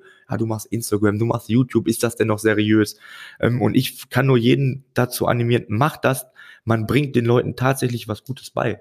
Nicht nur und, das. der, und der Beruf des Juristen wird nochmal viel cooler dargestellt. Genau, das, das glaube ich, ist das, was, was mir so gut gefällt. Ich meine, wir sind ja jetzt auch noch nicht so wahnsinnig lang bei Instagram. Wir machen jetzt diesen Podcast etwas über ein Jahr. Mm, mir hat aber diese, diese ganze Zeit auch auf Social Media äh, die Anwaltschaft also wirklich in Herzensnähe, kann man fast sagen, gerückt. Ich glaube, dafür gibt es auch einen Bedarf da draußen. Also nicht nur was Kollegen angeht und den Nachwuchs, sondern ich glaube auch wirklich Mandanten. Die wollen sicher nicht alle, aber es gibt eben für jeden Mandanten den, den passenden Anwalt. Es gibt aber welche, die, die wollen ein bisschen mehr Nahbares, die wollen ein bisschen aufgeschlossener, die, die sind angewiesen auf Informationen über Social Media. Es ist eben nicht mehr wie früher. Und ich glaube, das ist das Tolle an der Anwaltslandschaft für jeden Mandantentypus gibt's irgendwo da draußen den passenden Anwalt. Und mir gefällt es sehr, sehr gut, wie du das machst, mal, weil ich mir eben da auch Dinge anhören kann, von denen ich keine Ahnung habe. Und ich bin ja jetzt nicht der Verbraucher da draußen, sondern ich bin eine Anwaltskollegin. Aber die Frage, glaubst du, dass das nicht nur, das weiß ich, bei Anwälten gut ankommt, sondern auch bei, bei Mandanten? Ziehst du dir viele Mandate über Insta und YouTube? Klappt das? Kriegst du da Feedback? Ähm, ähm, ja, also natürlich kriege ich hin und wieder das Feedback, dass man sagt, ähm, ähm, boah, André, ich kenne dann YouTube-Videos gerade im Zusammenhang auch mit EncroChat und oder auch Aussagepsychologie, wo die Leute mir sagen, die sind, äh, die, die haben mal die Videos geguckt und finden das ganz cool, mein Auftritt dort. Also ähm, so wirklich so Sachen, so unmittelbare äh, Mandatsanfragen ähm, über YouTube gar nicht. Eher, es steigt halt einfach eher die Bekanntheit tatsächlich. Und ähm, bei Instagram ähm, teilweise fragen mich Leute natürlich klar, ähm, fragen mich auch nach Tipps und Tricks, keine Ahnung, ich bin als Zeuge geladen, muss ich da hin oder so? Ähm, das sind dann einfach so Sachen, wo ich Leute versuche zu unterstützen, natürlich rechtlich beraten. Darf ich nicht, mache ich auch nicht, aber wenn ich so einen kleinen Tipp mal geben kann, dann mache ich das sehr, sehr gerne. Und ähm, es steigt die Bekanntheit. Ich habe es leider, leider habe ich versäumt, so eine Liste zu führen, wie viele Leute bei Insta, YouTube, Empfehlungen oder so gekommen sind. Aber ähm, ich glaube einfach über die Bekanntheit kommen dann auch die Mandate rüber. Das, das glaube ich auch. Und du hast da ja sehr, sehr viel Aufmerksamkeit. Und ich glaube, ich finde es auch, also nicht nur völlig daneben, sondern auch nicht angezeigt, über, über Instagram zu beraten. Die meisten Kollegen schreiben das ja auch dazu. Und ich finde das ehrlich gesagt, ich finde das auch nicht so richtig in Ordnung. Ich würde jetzt auch nicht einen Kollegen über Instagram anschreiben und sagen, du, ich bin jetzt kein Mietrechtler, aber kannst du mal rasch äh, für Umme? Hat gerade eine Kollegin sehr, sehr schön eine Story gepostet ich weiß nicht mehr, ich glaube, ich weiß, wer es war, aber ich will jetzt nichts Falsches sagen. Und die hat auch wieder gepostet, sie wurde über Instagram oder WhatsApp angeschrieben, äh, äh, können Sie mal, hab gesehen, Sie sind da auf Social Media, können Sie mal schnell unverbindlich, kostenfrei das prüfen? Dann sagt sie, Leute, ich schreibe doch auch keine Friseurmeisterin an und frage, weil ich sie auf äh, Instagram gesehen habe, ob sie mal kostenlos und unverbindlich mir die Haarspitzen schneiden kann. Ähm, ja, Der Vergleich ist super. Ja, ja, aber so, so, so ein kleiner Tipp, ja, kann das verstehen, dass die Leute denken, man kann das fragen. Ich kann aber auch verstehen, wenn man das eben nicht macht. Bleiben wir bei Social Media und vielleicht kommen wir zur wichtigsten Frage des ganzen heutigen Podcasts. Ich habe gesehen, da hängt ein Boxsack in deiner Kanzlei. Ist das jetzt, da, hast du wirklich einen Boxsack in der Kanzlei? Oder ist das in der alten Kanzlei gewesen? Und nutzt du den auch? Ähm, alles ja. Ähm, der Boxsack ist leider Gottes, ähm, sind wir in einem unglaublich schönen Gebäude in München, das ähm, leider Gottes denkmalgeschützt ist und hier darf man so ungefähr gar nichts ähm, machen. Und ähm, in der Eigenkanzlei konnte ich das an, oben an die Decke festmachen, das Ding, der ist halt sehr, sehr schwierig. Natürlich haben wir den benutzt. Also nicht nur ich, auch meine Mitarbeiter mussten sich wirklich mal abreagieren, wenn man das hundertste Mal bei Gericht keinen erreicht hat Nein, Spaß beiseite, aber tatsächlich war es, äh, war es so, dass das Voodoo-Genuss, ich boxe ja auch selber und ähm, das war dann so, so ein ganz cooler, ganz cooles Gimmick und wenn man da mal reingehauen hat, dann haben wir es auch alle eigentlich gemacht. Aber da musst du jetzt umsatteln, wenn du es nicht mehr an die Decke hängen kannst. Äh, da gibt's auch einen Ständer. Hab ich ich guck also so, ein, so einen speziellen, sehr, sehr mhm. schweren mit Ausläufern, dass das Ding nicht umkippt. Habe ich gerade gesehen bei House of Cards, äh, habe ich gerade geguckt und da hatte der Präsident auch so einen Sack stehen, okay. weil im, im, Oval Office kannst du den natürlich auch nicht in die, in die Decke ähm, so, bleiben wir bei Instagram und kommen zu einem Stichwort, das du vorhin selbst genannt hast. Hm, du zeigst dich ja nicht nur in, wie ich finde, sehr, sehr schicken Anzügen, sondern durchaus auch immer wieder in Freizeitklamotten und dann mit hochgekrempelten Ärmeln. Und du sagtest eben, Anwalt heute darf auch tätowiert sein. Ähm, hochgekrempelte Ärmel will heißen, man sieht auch deine Unterarme. Und die sind äh, doch äh, recht eindrucksvoll verziert, wie ich finde. Und ich versuche ja immer sowas zu erkennen. Also auf dem einen Unterarm sieht man einen Löwen. Äh, drängt sich die Frage auf, haben die Motive für dich alle eine besondere Bedeutung? Oder sind das Dinge, die dir gefallen haben? Ich glaube, ein Kleeblatt habe ich auch noch erspäht oder so. Alles tiefe hm. Bedeutung für dich oder? Ja, alles. Jedes einzelne. Jedes einzelne. Ich glaube, das, ähm, das, das, Kleeblatt. Das verringert auch die Gefahr, dass man es irgendwann bereut. Ja, sag gerne, Kleeblatt und Löwe, Bedeutung für dich. Ähm, also das Kleeblatt ist, ähm, wenn man ganz genau ähm, hinschaut, hat es nur drei Blätter, ähm, weil ich halt einfach der Überzeugung bin, dass man kein, äh, kein Glück braucht, sondern ähm, tatsächlich das Glück, ja, man braucht kein Glück. Man kann sich das Glück selber holen und kann sich das Glück selber erarbeiten und deswegen auch der ähm, das dreiblättrige Kleeblatt tatsächlich. Ähm, wir hatten es ja gerade, vielleicht kann ich noch ein Tattoo was, was zu sagen. Wir haben das, du hast ja gerade gesagt, wir machen so montagstypisch, da wird der Mund aufgezeichnet. Ich habe auch noch ein, noch ein TGIM, noch ein TGIM tätowiert am Handgelenk. Ähm, thank God it's Monday, weil ich einfach jemand bin, der immer produktiv sein will. Und ähm, der Löwe ähm, tatsächlich als ja King of the Jungle mäßig, so als Anführer mäßig ist auch das, was so ein bisschen mein Charakter symbolisiert. Finde ich, äh, finde ich sehr, sehr schön. Auch äh, das mit dem Montag. Also äh, ich, ja, das hat mich jetzt, man erlebt mich selten sprachlos, aber dass jemand sagt, oh Gott sei Dank ist Montag, hört man wirklich selten. Ich, finde es bezaubernd. André, und noch eine Frage dazu. Ich habe verzweifelt versucht, auf Instagram zu entziffern, was neben dem Löwen steht. Ich habe es nicht rausgekriegt. Ich meine, ich habe erkannt ein Y, ein M, ein F, S. Also alle Interpretationen, die mir dazu eingekommen eingefallen sind, die waren jetzt nicht so wirklich, ähm, hm, ähm, ist es sehr privat oder magst du uns verraten, was da steht und was es bedeutet? Ähm, nee, kann ich sagen. Also wir, wir, wir sind da gerade auch dabei, ähm, ein, ein Video zu drehen über alle meine Tätowierungen, weil die da, da doch schon sehr viele Fragen kommen. Aber ich kann mal kurz an der Stelle spoilern. Da, da steht, ist nicht neben den Löwen, das am Oberarm. Ach so, ja, Oberarm, hab, äh, ja, konnte man schlecht erkennen, aber ja. Y, Ja, ähm, ich hoffe, ich bin noch so sehr beim Sport, dass man Oberarm und Unterarm auseinanderhalten kann. Ich habe so genau nicht. So genau habe ich das jetzt nicht hier nebendran liegen, aber. Ähm, da steht, ähm, das ist ein Zitat von einem Vorbild von mir, das heißt, ähm, It's still your motherfucking set. Ähm, das kommt aus dem Sportbereich, das hat ein Kraftsportler gemacht. Der hat mal gesagt, ähm, wenn du trainierst, ähm, dann, also man spricht ja von Sätzen, wenn du eine Übung machst, ne, Sätze, Bankdrücken, was auch immer, Curls, egal was. Ähm, wenn du trainierst, dann ist es deine Sache, ob du noch eine Wiederholung schaffst oder nicht. Es interessiert niemanden, ob du bei der achten Wiederholung aufhörst, obwohl du noch 20 mehr geschafft hättest. Es ist deine Sache, it's, it's still your motherfucking set. Also es ist allein deine Entscheidung, wie weit du gehst und wo du denkst, wo kannst du noch hinkommen. Und das hat mich in einem Video von ihm so dermaßen inspiriert. Der Mann hatte auch ähm, mehrere Herzinfarkte und macht immer noch Kraftsport, einfach nur aus seinem Willen heraus, wo, wo ich mir gesagt habe, das, ähm, das muss ich mit tätowieren. Es, dahinter befindet sich ein Tattoo mit Fuck Excuses, also das Fuck natürlich mit Sternchen. ähm, dahinter Piep, Excuses, ähm, weil es halt für, ich bin halt auch von der Mentalität her jemand, ich ähm, gebe nie etwas anderen die Schuld. Niemals, niemals. So, ähm, so bin ich mit meinen Mitarbeitern, so bin ich im privaten, so bin ich auch im beruflichen Alltag. Ähm, nur du bist für das verantwortlich, was passiert. Niemand und nichts anderes. Und ähm, ich sage als Beispiel, ich sage zu meinen Mitarbeitern, wenn die mir sagen, wir haben jetzt bei der Staatsanwaltschaft keinen erreicht, dann sage ich, du hast keinen erreicht, nicht weil da niemand da ist, sondern weil du zu wenig angerufen hast. Das ist so ein Mindset von mir, was ich so mitgenommen habe und ähm, wo, wo ich mich halt täglich dran erinnern wollte, deswegen habe ich es tätowiert. Also die Erklärung gefällt mir wahnsinnig gut. Vielleicht sollte man sich das äh, auch mal so ein bisschen verinnerlichen. Witzig finde ich, dass ähm, meine einzige Idee zum Mittelteil dann doch richtig war zu dem M und F. Äh, von daher, ich habe mich gar nicht getraut. Ich dachte, boah, da trittst du jetzt super in ein Fettnäpfchen, weil das ist bestimmt nee, nee, irgendwas. Nee, guck, habe ich doch richtig gelingen. Gefällt mir aber sehr, sehr gut die Interpretation von dir äh, zu, diesem, äh, zu diesem Spruch.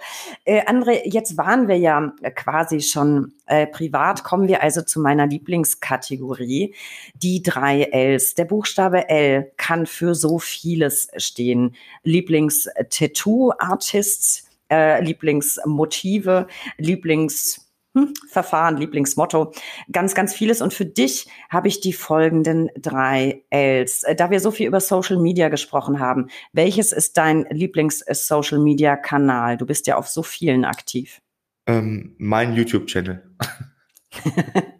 Warum, warum diese, diese Affinität? Machst du, machst du einfach lieber Videos als jetzt Fotos mit Text? Weil du schreibst ja durchaus auch längere Texte auf, auf Insta und hast immer tolle Fotos. Man könnte ja glatt meinen, das wäre irgendwie der, der Werbekalender von, von Hugo Boss oder so. Ähm, aber bist du eher so Videotyp? Macht dir das mehr Freude? Ganz ehrlich, ne, ich brauche länger für ein Posting als für zwei Videos. Ich brauche jedes Mal eine Stunde für so einen Text. Das ist unfassbar. Wenn ich, wenn ich am Handy bin und, und ich poste was, meine Verlobte wird wahnsinnig. Die sagt, ach du Scheiße, jetzt postet der schon wieder, das dauert schon wieder eine Stunde. Ähm, und äh, tatsächlich, ich habe immer so ein bisschen Angst, dass die Texte keiner liest und in den Videos kann ich glaube ich, einfach besser rüberbringen. Auf jeden Fall machst du das mit, mit sehr viel Freude. Und äh, ich finde das auch lästig auf dem Handy, diese, ne, so klein. Deswegen, ich schreibe die am Rechner und schicke sie mir dann aufs Handy, weil ich keine Lust habe, es ist klein. Und ich bin sehr erstaunt und immer wieder überrascht. Die Anwaltscommunity liest die Texte. Ich bin immer völlig fasziniert, weil mir aus dem Mittelteil aufs Ende hin irgendwas wird mir eine Antwort gekriegt. Denke ich aber, boah, die lesen das alle. Finde ich ja äh, faszinierend. Ähm, haben, wir, haben wir das geklärt? Dann deine Lieblingsfreizeitbeschäftigung? Sport. Sport.